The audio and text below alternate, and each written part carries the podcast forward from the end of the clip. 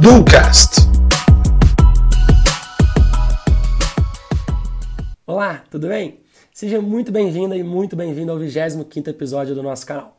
Bom, no último episódio nós falamos um pouco sobre empreendedorismo no Brasil e eu dei várias dicas bem legais para quem está iniciando sua trajetória empreendedora. Já nesse episódio a gente não vai se prender a empreendedores, a gente vai falar basicamente sobre um assunto importante para todo tipo de profissional, carreira ou pessoa. E digo mais, esse episódio já acabou de se tornar o episódio predileto dentre todos os outros que eu fiz dentro do Ducast. Então, espero que aproveitem ao máximo. Para iniciar, eu tenho que admitir uma coisa muito importante para vocês. Sim, eu viciei em aprender. Isso mesmo, eu viciei e não tem nenhuma outra palavra para utilizar que não esta, o vício. Mas calma que eu vou explicar melhor essa situação, porque talvez não seja um vício negativo. Há alguns meses eu adotei uma rotina diferente. Todo mês eu teria que fazer algum investimento em conhecimento, seja por meio de cursos ou por meio de qualquer outra experiência que pudesse me trazer este conhecimento. Porém, o que começou como uma rotina obrigatória acabou se tornando um prazer incontrolável, muito alto. A cada vez que eu estudava algo novo, minha cabeça borbulhava de ideias e no dia seguinte eu já queria aplicar todas aquelas ideias de todas as formas possíveis e impossíveis. A sensação de ver sentido naquele aprendizado era extremamente positiva. Provavelmente já aconteceu algo parecido com você. Algo que você estudou, aprendeu e fez com que algo ainda fizesse muito mais sentido. Essa sensação, pelo menos comigo, é muito boa, muito prazerosa. E aí foi então que eu comecei a pensar um pouco melhor a respeito desse assunto. Pensem comigo, durante boa parte da nossa vida, a gente é obrigado a estudar assuntos que a gente não possui interesse algum, alguns realmente importantes, outros nem tanto.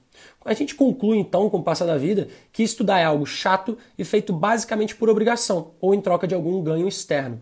Mas espera aí, quem foi que disse que aprender tem que ser visto como algum esforço ou um trabalho de dia de semana?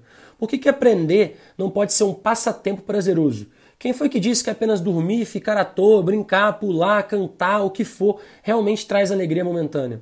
E é justamente isso que acontece comigo. Somente nesse ano foram muitos e muitos mil e mil reais investidos em aprendizados diretos. Alguns cursos eu passo a semana aguardando o sábado e domingo para que eu possa estudá-lo com mais calma. Afinal, o que há de errado em maratonar um curso, assim como a gente maratona La Casa de Papel ou qualquer outra série, se ambos me trazem o mesmo prazer? Corrigindo, o curso me traz muito mais prazer.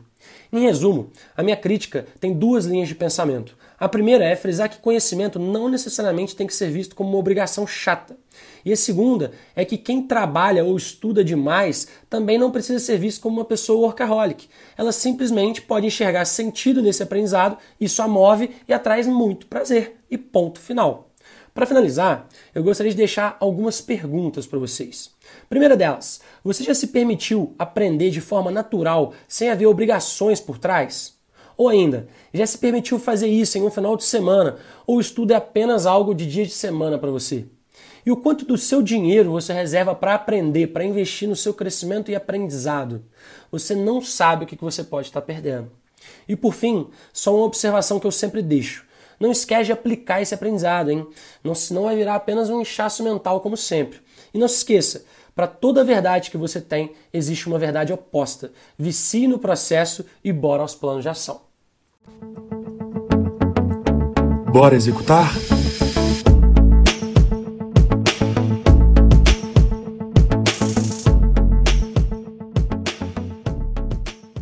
Dentro do primeiro plano de ação de hoje, eu queria saber de você quanto que você reserva de tempo e dinheiro periódico para investir no seu conhecimento. E para isso, vou te sugerir criar uma rotina de aprendizado mensal. Reserve dias específicos, investimentos específicos e simplesmente comece, ok?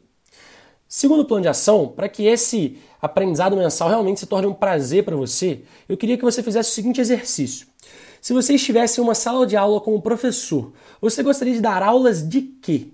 Pense agora no que, que você precisa estudar para se tornar esse professor e coloque dentro da sua rotina de aprendizado. Nesse caso, o seu aprendizado vai começar a trazer muito mais prazer para você.